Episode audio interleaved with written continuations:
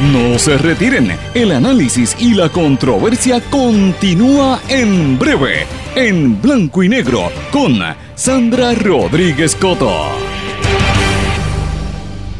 Reina el miedo en las calles por la narcoguerra y hoy explico el organigrama que falta en la pesquisa contra el Super PAC Salvemos a Puerto Rico.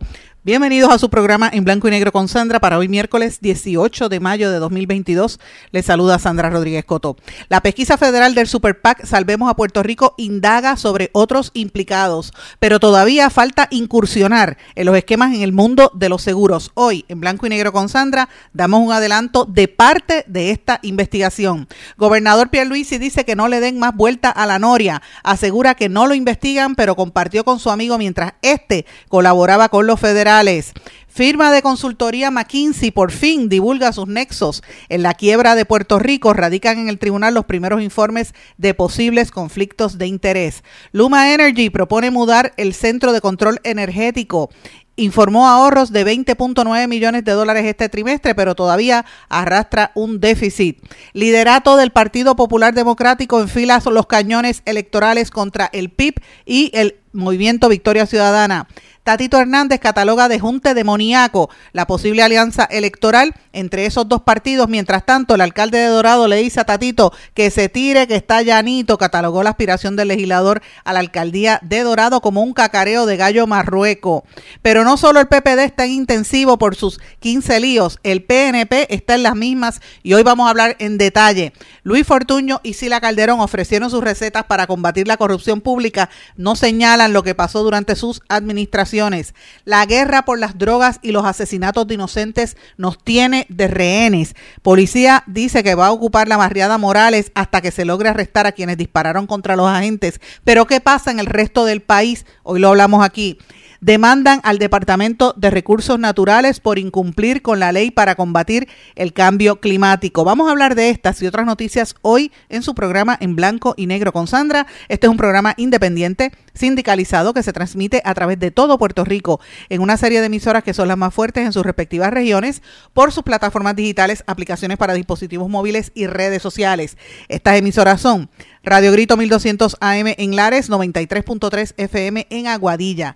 X61, que es el 610 AM, 94.3 FM, Patillas, Guayama y toda la zona del sureste y este del país. WLRP 1460 AM Radio Raíces, La Voz del Pepino en San Sebastián y a través de la cadena WIAC que la componen WYAC 930 AM Cabo Rojo Mayagüez, WISA WISA 1390 AM desde Isabela y WIAC 740 desde la zona metropolitana. Vamos de lleno con los temas para el día de hoy en blanco y negro con Sandra Rodríguez Coto. No hay nada que impida que eh, em, eh, se, se, hasta un candidato, por cierto lo voy a decir, yo pude haber ido a actividades de recaudo del PAC. La ley lo permite expresamente. No fui, pero no fui porque no fui, pero porque yo nunca estuve en una actividad de recaudo de ese PAC, pero eh, llega hasta ese extremo, el candidato puede ir, el candidato y su equipo puede hasta referir corporaciones que quieren donar, todo eso es legal, lo reconoce el FED, la Comisión Federal de Elecciones, o sea que aquí están especulando y tratando de encontrar violación de ley donde no puede haber. La única violación de ley que se dio y está bien clara, reseñada, en el, en el information que se dio a la luz pública y en la declaración de culpabilidad fue proveer la información eh, falsa a una entidad federal, en este caso la Comisión Federal de Elecciones. Si quieren seguir dándole vuelta a la noria, van a acabar en el mismo sitio, porque no puede haber otra ilegalidad. Eh, y, ya te expliqué algo bien importante. No hubo coordinación, pero si lo hubiera, la única pena es monetaria. Y no la hubo. No hay pena de naturaleza eh, criminal. Culminamos ahora, con, primera hora. Ah, ¿culminan con qué? Así, con primera hora. Ajá. Eh, varias preguntas. Eh, eh, usted habló ahora y quería una aclaración. usted dice que no tengo conocimiento sobre eso cuando habló de Guillemar, ¿verdad? Y entonces usted la vez pasada, creo que fue jueves de la semana pasada o miércoles, usted puso la mano sobre fuego. No es así, porque... Pero entonces parece que hay un cambio de opinión. No, no, no, nada que ver. Totalmente consistente. Lo que yo he dicho consistentemente es que yo pongo mi mano en el fuego en cuanto a lo que hizo mi comité de campaña, y lo voy a seguir repitiendo cuantas veces me lo pregunten, incluyendo todos los que colaboraron con mi comité, incluyendo los oficiales de mi comité. No hubo ilegalidad alguna. Es más, el Contralor Electoral auditó mi comité y no hizo señalamientos de irregularidad alguna. Pongo la mano en el fuego sobre mi comité de campaña. Entonces, aparte de eso, sí, lo reitero ahora, no tengo información alguna y estoy seguro que mi cuñado no cometió ninguna ilegalidad. Y cuando terminó el asunto este que están mencionando, así se hizo claro. Esas fueron las expresiones del gobernador Pierre Luisi en la rueda de prensa de ayer y es importante que lo escucharan porque eh, para que usted tenga en su mente claro qué es lo que hay detrás de todo esto, el, el gobernador dice que está tranquilo, pone las manos en el fuego, lo reiteró, por eh, su cuñado, por su hermana y su comité de campaña. Pero la realidad es que su amigo íntimo de toda la vida, Joey Fuentes, en múltiples ocasiones fue a la fortaleza alambrado. ¿Qué quiere decir eso? Que iba grabando. Y que no solamente iba grabando, sino que se lo dijo al consultorio abogado Alejandro Figueroa. Alejandro Figueroa eh, siempre ha estado involucrado eh, en el Partido Nuevo Progresista. De hecho, viene con las campañas de Pierluisi desde el año 2016, de desde las elecciones de 2016, cuando dirigió su comité de campaña y en estas últimas elecciones él fue parte de uno de los directivos de ese comité de acción eh, política. Así que estamos hablando de, de, una serie de, de, situaciones eh, importantes. A esto hay que añadirle lo que nosotros revelamos aquí cuando sacamos el audio hace dos días, el primer audio del empresario Ricky Castro, donde él, ustedes recordarán que Ricky Castro dijo que eh, donó 50 mil dólares para que se creara el PAC. El PAC originalmente era para atacar a la ex eh, aspirante a la alcaldía de San Juan por el Partido Popular, Rosana López, la ex senadora, eh, y le da el dinero al, al gobernador para que, para, o sea, para el, comité del, de, a favor del gobernador Sabrá Dios si era para lanzar lodo sobre Wanda Vázquez, ¿verdad? Porque evidentemente eso es lo que él dijo en el audio.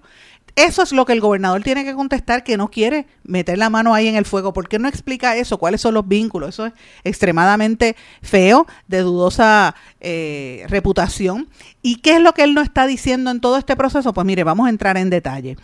Hace varias semanas, específicamente el día 10 eh, de mayo, o sea, diríamos que esto fue el martes de la semana pasada. Hoy estamos a 18, pues esto fue el martes de la semana pasada. Yo les invito a que busquen en nuestro blog en blanco y negro con Sandra los documentos que están ahí contenidos, porque me gusta publicar con documentos.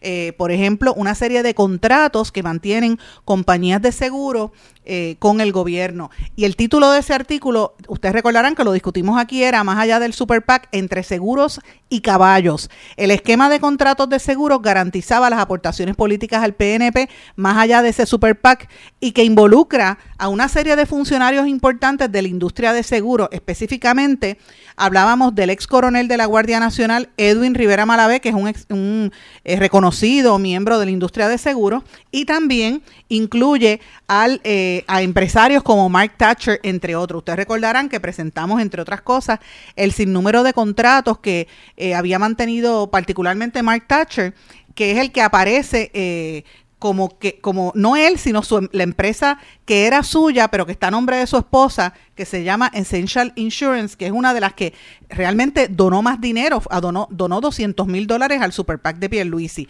¿por qué yo traigo esto? amigos porque ustedes recuerden llevamos tres días hablando del audio de Ricardo Castro Ricky Castro Ricky Castro lo que donó fueron 50 mil dólares, que eso es un montón de dinero para el ciudadano promedio, por supuesto. Donó 50 mil pesos al, Super PAC, que era para atacar a, Rosana López, como acabo de decir. Pero había otra gente que donó más dinero. Ahí estaba Federico Estuve, que tiene todos estos contratos de desarrollo económico y de, y de hoteles como el de Luquillo que está paralizado por, por estar construyéndolo sobre un humedal, ¿verdad? Según alegan los, los vecinos. Él tiene el problema en Dorado también. Ahí también está eh, otra serie de funcionarios, particularmente Mark Thatcher. ¿Quién es Mark Thatcher? Mark Thatcher, como les dije, eh, la compañía aparece bajo eh, Essential Insurance que donó 200 mil dólares. Esto lo preside la esposa de Mark Thatcher, Lubian Rodríguez Robles, que es la, la que se quedó manejando la cuenta, las cuentas de él, cuando a él le quitaron la el, la licencia de seguro. Y mientras estoy hablando con ustedes, estoy buscando aquí en unas notas de una de las entrevistas que he estado haciendo en estos últimos días. Yo quiero que ustedes sepan que yo he hablado con prácticamente todos los presidentes de las principales compañías de seguros del país. Eh, y lo tengo que decir así porque la realidad es que hay mucha preocupación en la industria porque estas manzanas podridas dañan el resto de la industria. Y es así, este señor aportó eh, y en aquel momento, según evidenciamos, en el año 2020, específicamente, el representante del Partido Popular, Luis Vega Ramos, y el candidato a representante por acumulación en aquel momento, Gabriel López, habían hecho una rueda de prensa denunciando el esquema de cómo estaban esta, esta compañía, la de Mark Thatcher y de su esposa, eh, donando específicamente 30 mil dólares a la campaña de Jennifer González. Eh, luego, eh, esto coincide con un anuncio que meses más tarde hizo el secretario de Hacienda, Francisco Párez, donde ante la presión de que le estaban dando los contratos a unas solas compañías, anuncia desde el Departamento de Hacienda 20 compañías productoras de seguros que fueron las seleccionadas para la adjudicación de todos los seguros del, del, gobierno. Lo anunciaron con bombos y platillos diciendo que por primera vez el gobierno iba a tener eh, pues un control de los seguros, ¿verdad? Eh, y mencionaron en esa lista, en la lista, eh, supuestamente se iba a evitar influencias políticas o cabildeo.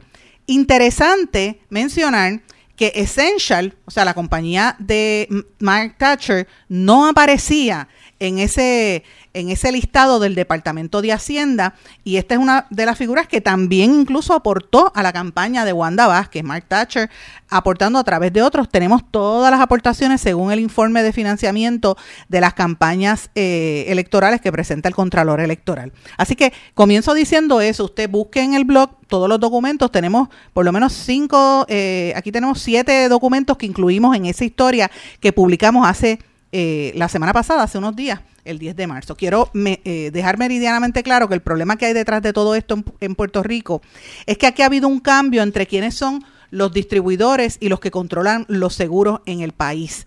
Y con la administración de eh, finales de, de Wanda Vázquez y el comienzo de Pierre Luisi, Aquí arrasaron con todo, sacaron una serie de compañías de seguros que llevaban mucho tiempo administrando y que al final de cuentas lo que hicieron es como un traspaso de poder, le pasaron el poder a otras personas. Así que eh, quiero mencionarles que en el tope de todo esto, ¿verdad? Aparece la figura de Pedro Pierluisi porque él era el candidato, pero el que administraba todo esto detrás es el esquema, en este esquema eh, todo apunta, según la gente con quienes hemos estado conversando, y reitero, he hablado con prácticamente casi todos los presidentes de, de, compañías de seguros, de agentes generales de seguros y de corredores de seguros. Y quiero aclarar eso también para el récord, porque hay unos, la, la, gente tiende a confundir las compañías de seguros o las aseguradoras, son las compañías grandes. Los agentes de seguros son los que colocan las cuentas en las compañías, es como un intermediario, y los corredores son los que representan al cliente. En Puerto Rico se ha dado una dinámica en los últimos años que los agentes de seguros intervienen y han venido a veces hasta encarecer el, producto. Esto es un tema bien complejo de seguro, pero ellos son, están como en el intermedio y ahí es donde ha habido la jauja de los contratos, ¿verdad? Eh, y para entrar en detalle, mire, ahí quien está detrás de todo esto ha sido el interés de la familia Guillemart. Andrés Guillemart, padre, dueño de Lone Star Insurance Company, una compañía de seguros que tiene cantidades, eh, o sea, maneja como, como eh, corredor eh, de seguros un sinnúmero de, de, de, cuentas desde hace mucho tiempo. Eh, y obviamente no podemos olvidar que, el, eh, y, me, refiero a Andrés Guillemart, este es el padre de Andy Guillemart. Andy Guillemart es el abogado y cabildero, esposo de Caridad Pierluisi, que es la primera dama, cuñado del gobernador Pedro Pierluisi, miembro del PAC y la persona a quienes ustedes escucharon en el audio, que fue el que le dijo a Ricardo Castro que le diera los 50 mil pesos de Rosana López y lo usara para, caer, para caerle arriba en la campaña a Wanda Vázquez. O sea, vamos a poner en contexto, es, eh, está Andy hijo y Andrés padre. Andrés padre está toda la vida vinculado a los seguros. Quiero que recuerden, Andrés eh, Guillemar le dicen Ginorio, Guillemar Ginorio, es el segundo apellido Recuerden que él tuvo un caso a nivel federal eh, hace muchísimos años que lo ventiló el juez Jaime Pieras por unas alegadas violaciones al Código de Seguros. Esto fue bajo la administración de don Carlos Romero Barceló y esto terminó después. Después terminaron Andrés Guillemar Padre y don Carlos Romero, Romero Barceló allí en Dorado Beach de vecino. Eh, es parte del proceso, ¿verdad? Eh, y, y, él ha sido, lo cual no es, no es ilegal, recaudador del Partido Nuevo Progresista por años. Pero ¿por qué el esquema está ahí? Porque ellos controlaban los seguros empezaron a sacar a la gente que tenían las cuentas de seguros en distintas agencias de gobierno, incluyendo la ACA, incluyendo el tren urbano, eh, entre otras agencias, eh, y empezaron a mover a la gente que estaba ahí hacía tiempo, muchos de los cuales eran del mismo PNP, contribuyentes políticos, y empezaron a sacarlo, a meterse ellos a controlar esos seguros, señores.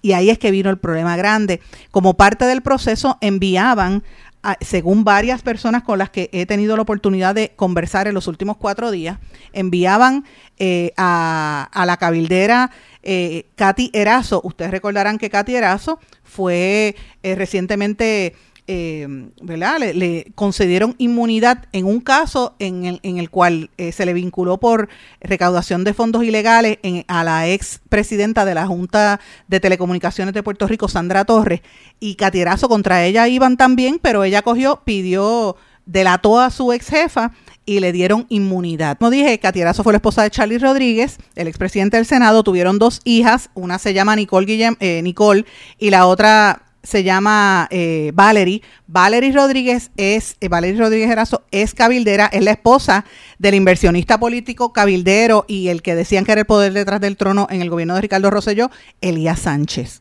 y a través de ambos, que tenían un control absoluto del gobierno, colocaban a su gente. Recordemos que ambos fueron los que pusieron, por ejemplo, yo lo he dicho en este programa, Mabel Cabezas en el Departamento de Salud, que era la secretaria de, salud de facto, una persona que venía de trabajar en unas tiendas de bus de, de, celulares a convertirse en la que administraba el Departamento de Salud eh, y han ocurrido una serie de, escándalos allí que los han protegido junto a Adil Rosa y todos los personajes que investigamos hasta la saciedad en este programa y que luego en la Asamblea Legislativa Juan Oscar Morales le, le tiró la toalla y no hizo absolutamente nada.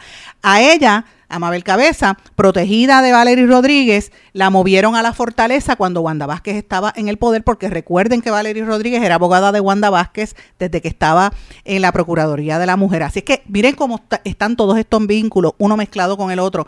Por eso es que el escándalo del PNP de Pierluisi y de Wanda Vázquez está grande, porque tiene a los mismos personajes en los dos lugares. Así que es importante recordar cómo es esa estructura, ¿verdad? Eh, y, todo todo apunta hacia Pedro Pierluisi, porque tiene por un lado a los familiares distantes, los primos, Walter Pierluisi, el contratista que tenía el, el proyecto de Sol y Playa el que se opuso y que quería montar la, verja allí en Rincón. Tiene otro primo, Eduardo Pierluisi, que tiene los contratos de la Administración de Residenciales Públicos bajo el Departamento de la Vivienda. A nivel de la familia inmediata, tiene a su hermana, que fue su directora de campaña, Caridad Pierluisi, que está casada con Andrés Guillemar Noble, el hijo de Andrés Guillemar, el, el que le expliqué hace un rato, eh, corredor de seguro, cabildero, que es el que ubica las compañías de seguro. Pero Caridad Pierluisi tiene una historia también. Ella venía de haber trabajado en la agencia de publicidad COI que había fundado Edwin Miranda, uno de los componentes del chat de Telegram, el que dijo que quería un Puerto Rico sin puertorriqueños. Esa agencia de publicidad COI tuvieron que quitarle el nombre, le pusieron iCrossing y otros nombres que han inventado, pero todavía sigue por ahí dando tumbo y tiene gente en todas las agencias de gobierno y en los medios de comunicación como eh, portavoces, ¿verdad? Eh, porque no podemos olvidar eso. Recuerden que él era inversionista político y, tenía trabajo directamente con Ricardo Rosselló y con Luis, Fortu Luis Fortuño. Quiero recordarles también a los que no lo sepan que en COI trabajaba Nicole Rodríguez Erazo, que era la otra hija de, eh, de Catherine Erazo y de Charlie Rodríguez, hermana de Valerie Rodríguez, cuñada de Elías Sánchez, y Nicole Rodríguez, que era consultora en COI, trabajaba por debajo de Caridad Pierluisi. Así que fíjense lo interesante que hay, en todo esto. Recordemos también que en ese, en ese, en esa línea de allegados familiares bien cercanos de COI y de lo, y de la familia de, de Elías Sánchez, y, y, de, y de Katy Erazo, con Caridad Pierluisi también está Tato Colón, que tiene un montón de contratos a través de eh, Tato Colón Insurance, de, los cuales se los quitaron a gente que son del mismo PNP, que llevaban años con los contratos y se los quitaron a él y los pasó al Scott Fabre. ¿verdad? Al, al, reajustador. Pero hay otro elemento, bajo Andrés Guillemart, hijo, Andy Guillemart, tiene a su hermana, a su hermana Nicole como directora de Prafa. Tiene a Michelle Guillemart, otra hermana, como vicepresidenta de Lone Star, la compañía de seguros que maneja el padre. Está el padre, Andrés Guillemar Ginorio, presidente de Lone Star Insurance, que es el que mencioné, que fue quien trajo a Scott Fabre, que es como un ahijado político, ajustador de seguros después del paso del huracán María, que dejó un montón de gente pillada. Y trajeron ahí a Juan Maldonado, que ustedes recordarán fue el que trajo las pruebas COVID fatulas que en la Junta de la, la, Asamblea Legislativa lo investigaron y quedó en nada, lo protegieron a él, cuando también otro de los que trajo pruebas factulas fue pruebas fatulas COVID fue eh, Ricardo Castro, Ricky Castro, el que eh, salió en el audio que nosotros trajimos en este programa. Así que fíjense esos vínculos, se me escapa también de esa línea eh, directa con Andrés Guillemar y Caridad Pierluisi, Michelle Guillemar, que es su hermana, Juan del Nido, ella está casada con Juan del Nido, que es de Christensen Insurance y es socio de Richard Christensen, que son los que tienen estas compañías de seguro, que su ex esposa era María E. Carrión eh, relacionada a Carrión III, que era la ex esposa de eh, María Carrión, eh, recuerden que fue la esposa de Pedro Pierluisi. Así que fíjense cómo se mezcla una cosa con la otra. Ahí llegamos al personaje José Carrión III, que alguna gente peyorativamente le llaman tres palitos, que no me gusta decirle así, pero se llama José Carrión III, expresidente de la Junta de Control Fiscal, que fue el que facilitó los contratos de a Richard Christensen. Y que aquí hace dos días nosotros le, le, enumeramos que fue precisamente la persona que más dinero aportó a una serie de congresistas en Estados Unidos que son republicanos y que favorecen la teoría del replacement, esa teoría racista que dice que quieren acabar con los blancos, que fue lo que motivó, por ejemplo, a los disparos que hubo en Nueva York, a, los locos estos que creen que hay que acabar con los negros y con los latinos. Eh, ustedes saben el incidente que pasó en Nueva York el sábado, pues eso se le atribuye a la teoría del replacement, que en Puerto Rico la financia José Carrión a través de esas corporaciones. Así que ahí le he dado parte de ese árbol genealógico. Cuando regresemos vamos a hablar entonces de los vínculos que hay entre toda esa gente que les he mencionado y el amigo del gobernador Joseph Fuentes. Voy a una pausa y regresamos enseguida. No se retiren, el análisis y la controversia continúa en breve, en blanco y negro, con Sandra Rodríguez Coto.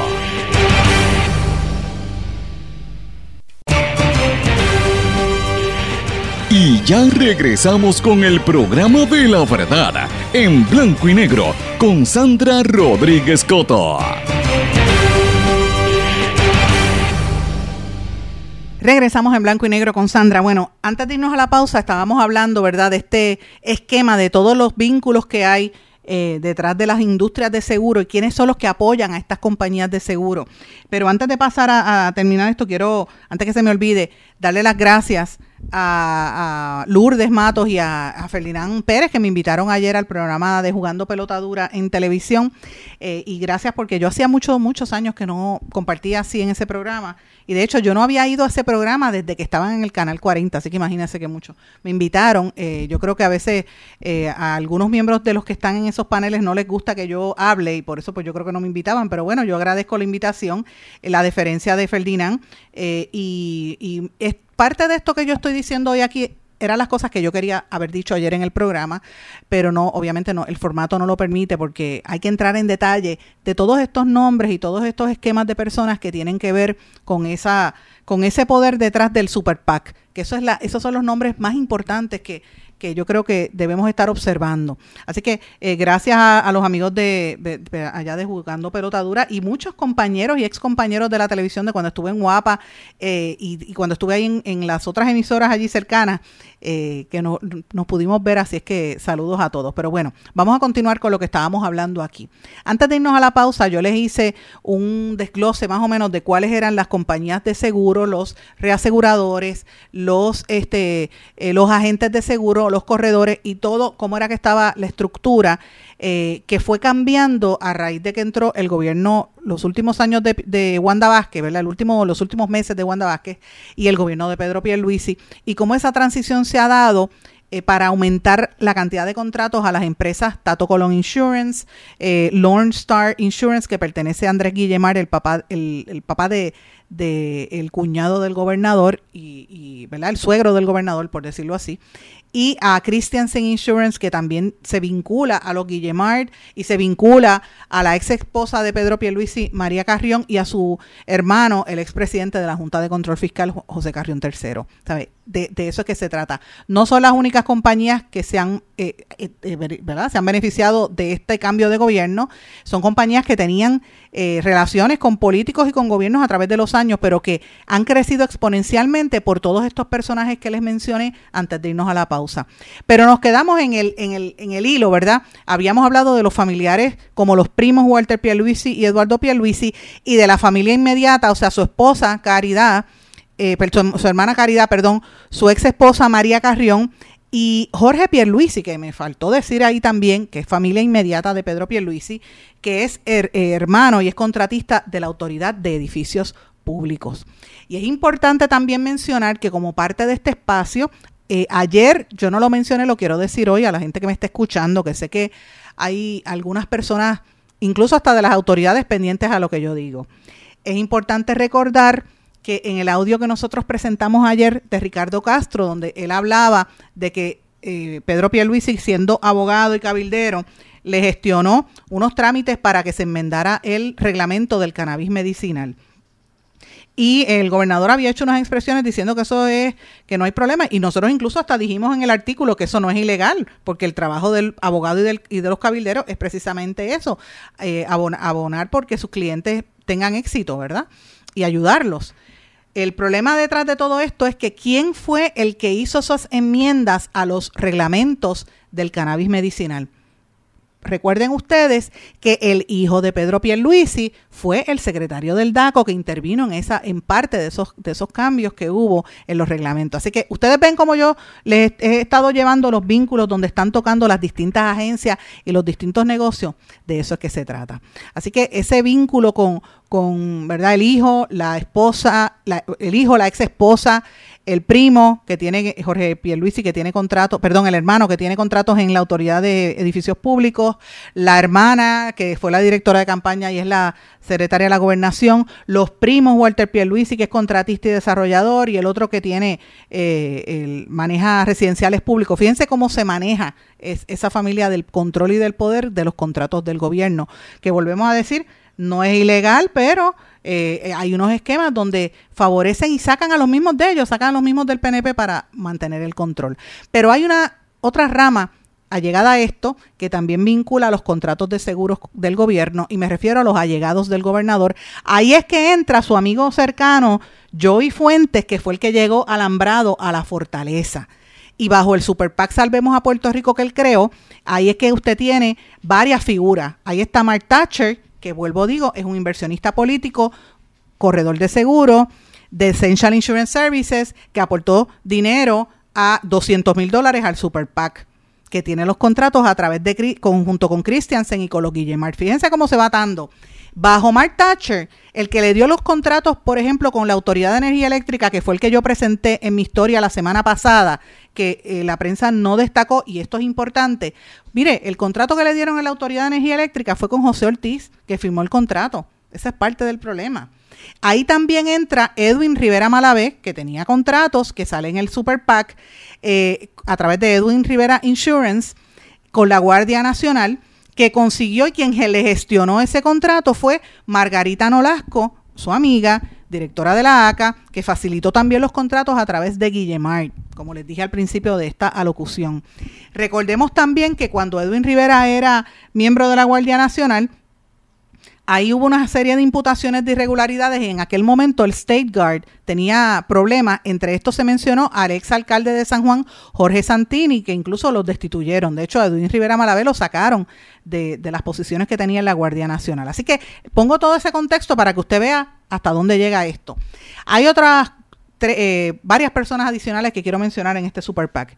Alejandro Brito, de B, eh, BAE FELLC, la compañía de construcción. Alejandro Brito es un desarrollador, eh, miembro de este Super PAC, que hace dos semanas antes de que explotara lo del Super PAC, estaba en el periódico El Nuevo Día presionando públicamente al gobierno para que soltara los fondos de CDBGR porque decía que los iban a perder. Un artículo que publicó El Nuevo Día en portada, que si el gobierno se tardaba en repartir los fondos federales para la reconstrucción de Puerto Rico, esto se iba a detener. Pues mire, es como decir, mire, yo te di chavitos a través del Super PAC, suéltame los chavos federales. Eso es prácticamente lo que él hizo y lo dijo a través del periódico El Nuevo Día en una historia. Alejandro Brito es miembro del Super PAC Salvemos a Puerto Rico, el Super PAC que se declaró culpable por, eh, ¿verdad? Y a través de Joey Fuentes a nivel federal por no informar quiénes aportaron. Además de eso, también están las empresas AP Engineering, JAAP LLC, las Enterprises, Little Pictures, y North Shore Management. North Shore Management, que así tiene ese nombre, tiene que ver directamente con el contratista, desarrollador e inversionista político en el PNP y Partido Popular, Federico Stuve. Federico Stuve es la persona dueño de Prisa que tiene lo, ha sido objeto de críticas públicas por construcciones, por lo menos hay un injunction que le radicaron en, lo, en Luquillo por el, un proyecto de unos hoteles que está haciendo allí y también le hicieron protestas en, en Dorado por las construcciones que tienen Dorado. Él también era miembro del Super PAC y no lo han querido mencionar en todo esto. Y el otro miembro del Super PAC Salvemos a Rico, según los documentos federales, es Arturo Díaz Angueira reconocido aportador político. Así que fíjense, como yo les he dado todo este esquema de entramado de familiares, amigos, exdirectores de campaña, casi todos cabilderos, donde hay un rol bien fuerte de figuras como André Guillemar, Andy Guillemar, el cuñado del gobernador, que fue el que dirigió, eh, ¿verdad?, el, recaudador principal por el cual el gobernador le mete las manos en el fuego.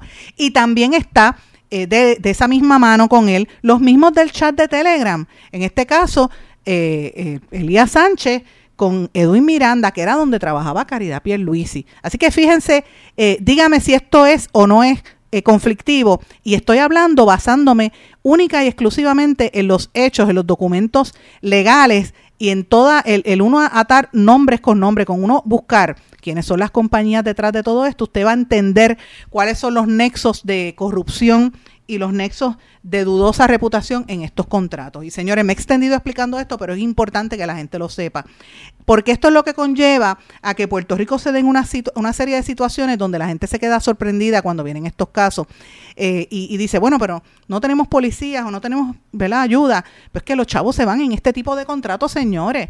Entonces, como Puerto Rico se ha convertido en un, paraíso fiscal y es una jauja, hasta la firma de consultoría, bufetes de abogados, asesores, van al tribunal, eh, piden la, quiebra de Puerto Rico, defienden a la Junta de Control Fiscal, pero no divulgaban sus nexos y sus conflictos de interés. Y ahora, bajo una, una ley eh, que está requiriendo una nueva ley federal, por lo menos después de cinco años de haber hecho la Junta de Supervisión Fiscal, una de esas firmas, McKinsey ⁇ Company, que es la principal consultora de la Junta de Control Fiscal, tuvo que venir a, admitir que había recurrido a prácticamente eh, profesionales en todo, el, en todo el mundo para tratar de buscar reformas estructurales y cambios en la operación del gobierno de Puerto Rico. Tenía vínculos en un montón de países como México, como Colombia, Colombia India, Polonia y todo. Eh, y han facturado a través del título 3 de promesa. Lo estamos pagando nosotros, señores. Estas empresas que vienen de afuera es lo mismo que pasa a nivel local. O sea, son los mogules que se quedan con, con los contratos y al final el que paga es el pueblo. Esta información de lo de la Junta de Supervisión Fiscal trascendió en las horas de ayer y es importante porque finalmente ya por lo menos una de las empresas divulga la información. Por eso es que ha habido tanto reclamo de que se audite la deuda y que se sepa cuáles son los procesos porque hay demasiados conflictos de interés que se supone que la gente estuviera claro en cuanto a esto. Así que hoy hay unos artículos bastante amplios sobre esto en la prensa, les recomiendo que los lean. También quería mencionarles, ayer los exgobernadores Luis Fortuño y Sila Calderón eh, dieron una, una serie de actividades en una actividad, en un foro del Colegio de CPA, donde estuvieron dando sugerencias para combatir la corrupción y están consternados con lo que está pasando, pero bueno, yo creo que Luis Fortuño es el menos que debe hablar si la Calderón se le imputa si la Calderón lo de las eh, comunidades especiales, ¿verdad? Eh, pero nunca se le halló una irregularidad tácita a ella. Luis Fortuño, por el contrario, Luis Fortuño estuvo cuatro años y se fue, pero se ha quedado al al mando de todos los procesos que han endeudado al país. Él está detrás de, de, los peajes, él está detrás de una serie de privatizaciones en Puerto Rico e incluso fue uno de los que promovió que impusieran la Junta de Control Fiscal. Así que tampoco debería estar hablando tanto lo que hay detrás de todo eso y pues la credibilidad pues se afecta. Señores, yo pretendía hoy hablar en detalle de lo que está pasando en el Partido Popular, ¿verdad?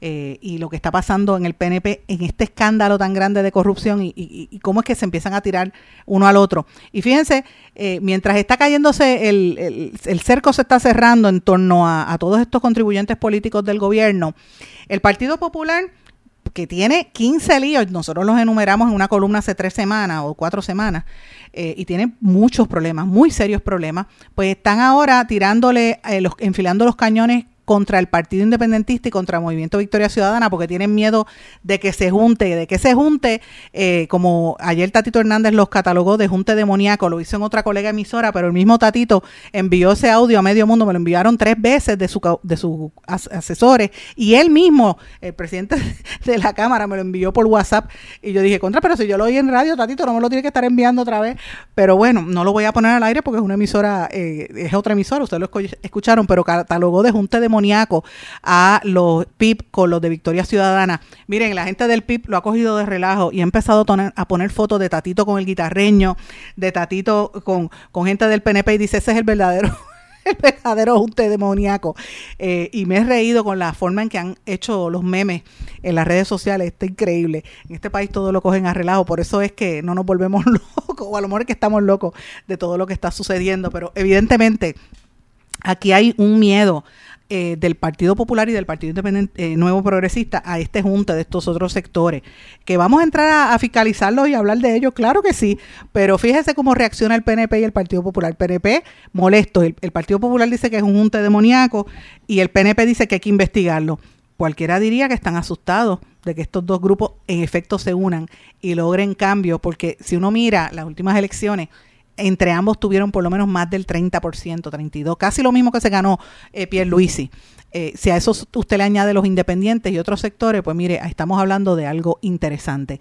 Tengo que irme a una pausa, pero antes de irme brevemente, el alcalde de Dorado también ha estado, Carlos López, mirando de cerca a Tatito, le dijo que se tire que está llanito, porque, y le dijo que, que Tatito ha dicho que quiere aspirar a la alcaldía de, posiblemente si no va a Washington como comisionado, aspiraría a la alcaldía de, Dorado. Y el alcalde de Dorado le dice que se tire que está llanito y que eso es un cacareo de gallo barrueco. Yo digo, pero ven acá, ¿de qué estamos hablando en Puerto Rico? Miren como, como el discurso político se va a esas cosas mientras tanto el país pasando tanta necesidad. Cuando regresemos vamos a hablar de esos temas. No se retiren, el análisis y la controversia continúa en breve, en blanco y negro, con Sandra Rodríguez Coto.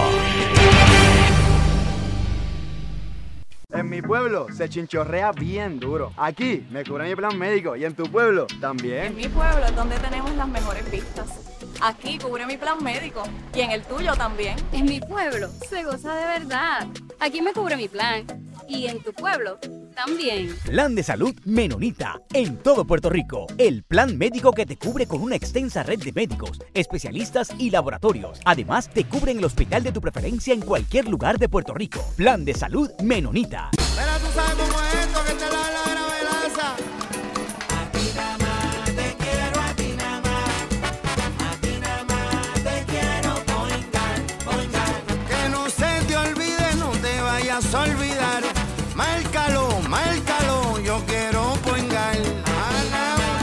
Quiero a. Mira, márcalo miedo. Te quiero poingar, yo quiero point guard. Quites el dolor de cabeza con sus obligaciones de contabilidad con los servicios que presta Villalba y Villalba Company. Directo, personal y con sensibilidad humana. Lo que se busque un verdadero asesor de contabilidad para todo tipo de servicio de contabilidad, pago de IBU, pago de nómina, informes trimestrales y anuales y otros. Ofrecen servicio directo personalizado. Villalba y Villalba Company. Para orientaciones, su teléfono el 939-336-5774. 939-336 5774.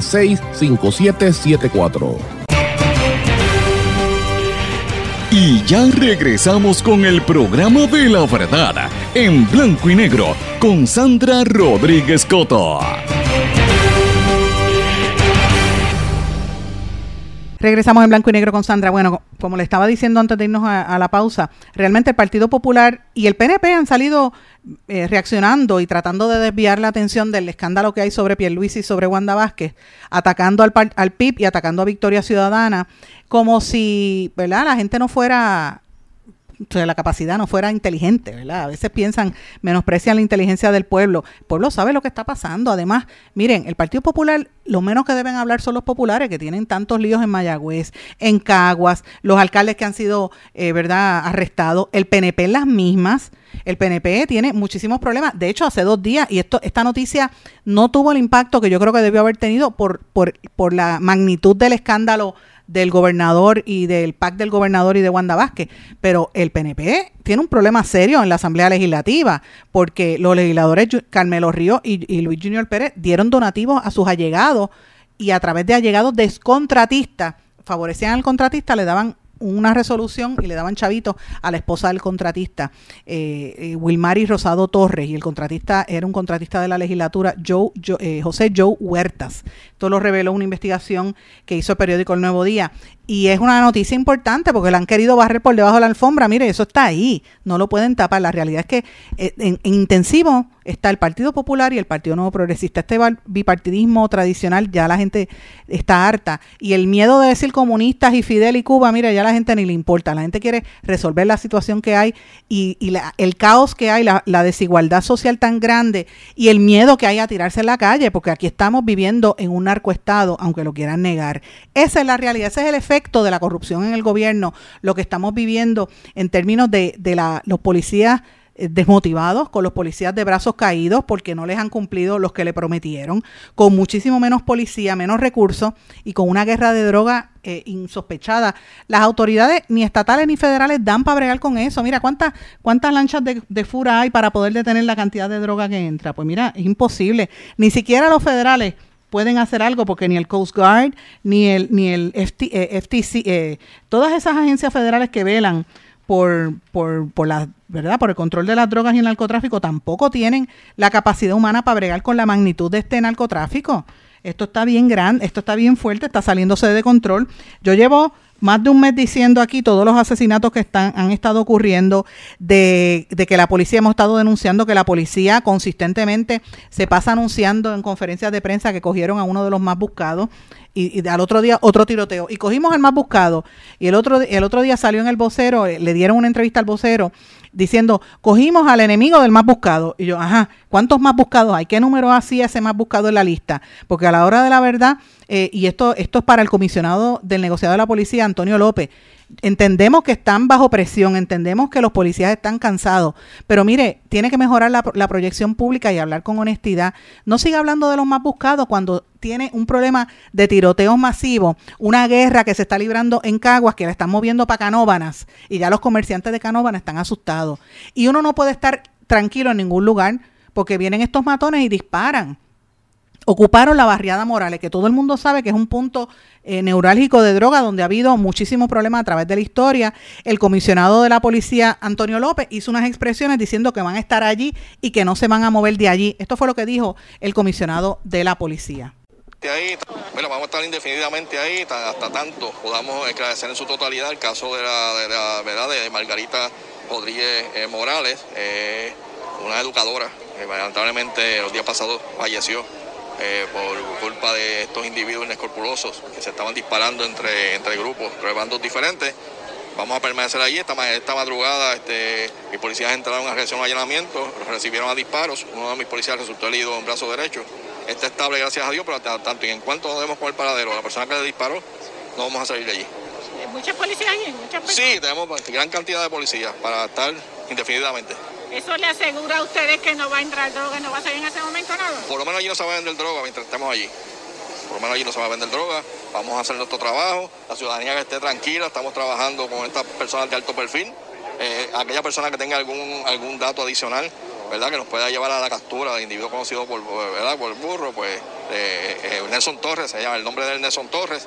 Eh, por mínima que entienda que es la información, por favor hagan llegar al 343-2020 para nosotros de inmediato corroborar y trabajarla. Claro, el, uno tiene que tenerle pena a los policías porque están eh, pasándola muy mal, pero señores, entraron en Caguas cuando hirieron al policía, pero a la gente que se fastidia, la pobre maestra que, asesinaron en la calle, mire, usted no está en paz, uno no puede estar tranquilo con el ambiente que vive Puerto Rico.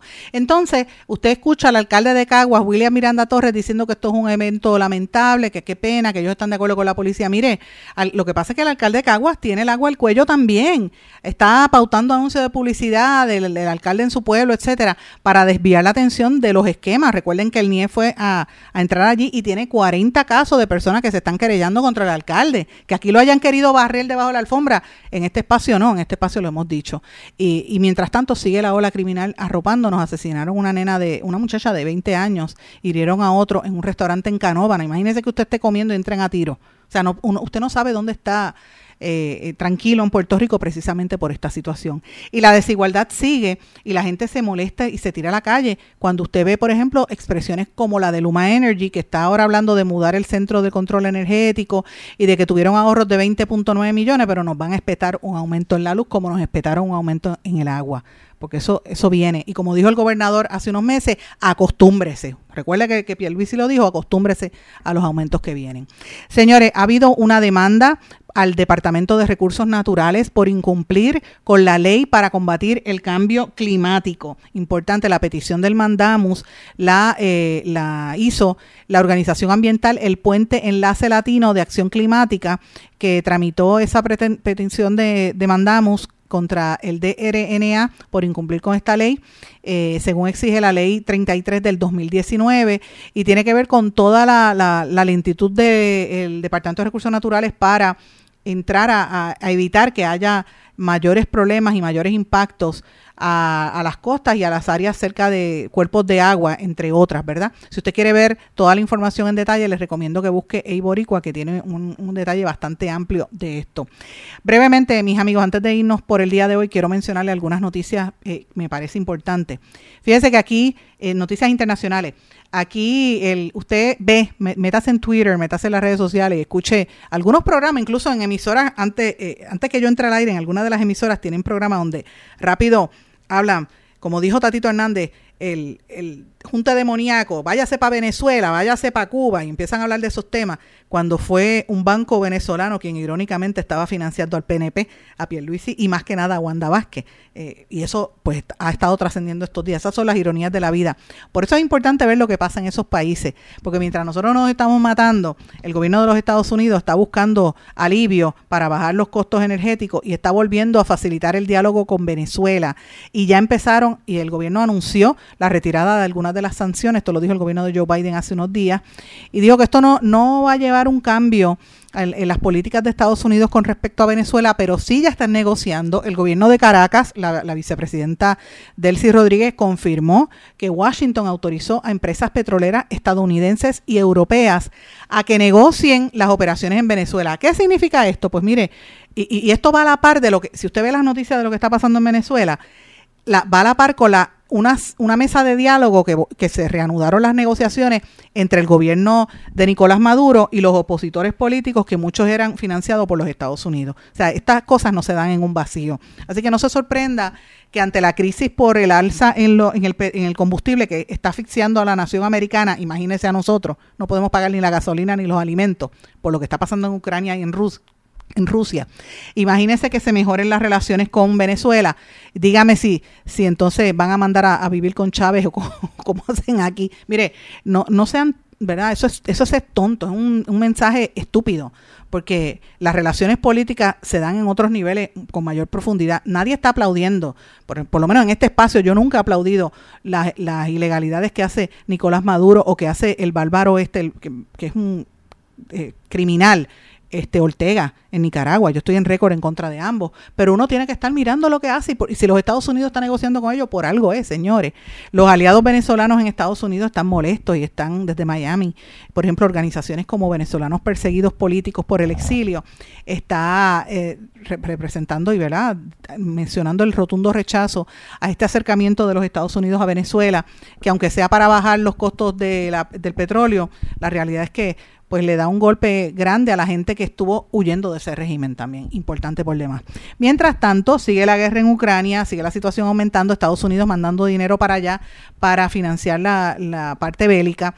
Finlandia y Suecia solicitaron formalmente el ingreso a la Organización de Tratado del Atlántico Norte, la OTAN, eh, que va a aumentar con esto la seguridad compartida en la región. Eh, y esto pues es importante porque son cambios geopolíticos que se están dando en toda esta discusión global que aquí no se quieren comentar, ¿verdad? Porque pues, dicen Puerto Rico es una colonia, pero mire, tenemos que mirarlo porque como colonia nos impacta con las decisiones que toma Estados Unidos. De lo contrario, no estaríamos pasándola tan mal con la gasolina como lo estamos viviendo ahora. ¿Y por qué? Pues precisamente por eso, porque nos controlan. Señores, el, narcotráfico eh, también es un asunto global, está absolutamente globalizado ese negocio, muy fuerte el tráfico de drogas hacia los Estados Unidos también. Se acaba de revelar un sistema pero súper super complicado, es como si fuera una ciudad... Eh, eh, subterránea completa, más de 500 metros y un sistema de rieles en un sofisticado narcotúnel hallado entre México y en Estados Unidos, en el área de Otay Mesa, en California. Tiene alrededor de 1.700 pies de largo, 61 pies de profundidad, 4 pies de, diámetro. La estructura cuenta con paredes reforzadas, un sistema de rieles, electricidad y mecanismo de ventilación para el tráfico de cocaína, señores. Es increíble. Cuando la dieron con esto las autoridades, eh, detuvieron a seis personas, eh, todas ellas arrestadas por tráfico de cocaína, metanfetamina y heroína. Imagínate la cantidad de droga que entra a la nación americana por esos túneles. Desde el 1993 al presente se han descubierto 90 túneles en la región del Distrito Sur de California y 27 de estos eran eh, considerados sofisticados, pero el que encontraron ayer es una cosa, eh, parece de película, increíble como, como trafica la droga. Y es lo que pasa aquí, mientras aquí el Coast Guard mira y cogen una, una lanchita de, de, que viene con droga procedente de Sudamérica o de República Dominicana para acá, para llevarla para Estados Unidos, miran cogen ahí por el lado entran siete. O sea, esto es una cosa demasiado fuerte, el, el tráfico de droga a nivel, a nivel mundial. Señores, eh, ustedes saben que hemos estado hablando eh, mucho sobre Twitter y esta transacción que había, eh, que, que, está pendiente hasta ahora de Elon Musk por comprarla, señores, y casi la mitad de las cuentas, más de un 5% de las cuentas de Twitter son falsas. Y esto es una de las cosas que Elon Musk solicitó para que le aclararan antes de la transacción, pues ahora trasciende que casi el 49.3% de las cuentas que siguen al presidente de los Estados Unidos, Joe Biden, son fake, son, son cuentas falsas. Esto lo hizo un estudio de la empresa de software Spark Toro. 49.3 de las cuentas de, que siguen a POTUS son seguidores falsos. Yo me pregunto, a todos estos influencers que salen aquí el otro día, Estudios Técnicos anunció el estudio de los influencers, ¿Cuántas de esas cuentas serán reales y cuántas de esas cuentas en Facebook y Twitter son falsas o compradas? Eso se lo dejo usted para que lo pregunte y para que usted lo analice quién de verdad es, ciudadano de carne y hueso o quiénes son estas cuentas falsas. Si para el presidente de los Estados Unidos casi la mitad, 49.3%, son de la mitad de los 22.2 millones de seguidores que tiene, son falsas. Imagínese qué pasará con todos estos artistas y figuras de las personalidades en Estados Unidos y más que nada aquí en Puerto Rico. Piénselo. Señores, con esto me despido. Tengo que irme, no tengo tiempo para más, pero no, no quiero irme sin darle las gracias de nuevo por todo el apoyo que hemos recibido en las últimas horas. Vamos a continuar con las investigaciones pendientes a lo que vamos a escribir. Y gracias también a los, a los compañeros periodistas que me han estado llamando eh, y algunos me han estado hasta brindando información que no se atreven a, publicar o que sus medios no les permiten. Gracias también porque me apoyan en este trabajo de investigar eh, y, gracias también a, a los que con los que me topé ayer cuando estuve en la televisión. Bueno, pues muchísimas gracias, que pasen todos muy buenas tardes. ¿Se quedó con ganas de más? Busque a Sandra Rodríguez Coto en las redes sociales o acceda a en blanco y negro.blogspot.com porque a la hora de decir la verdad solo hay una persona en la cual se puede confiar. Sandra Rodríguez Coto en blanco y negro.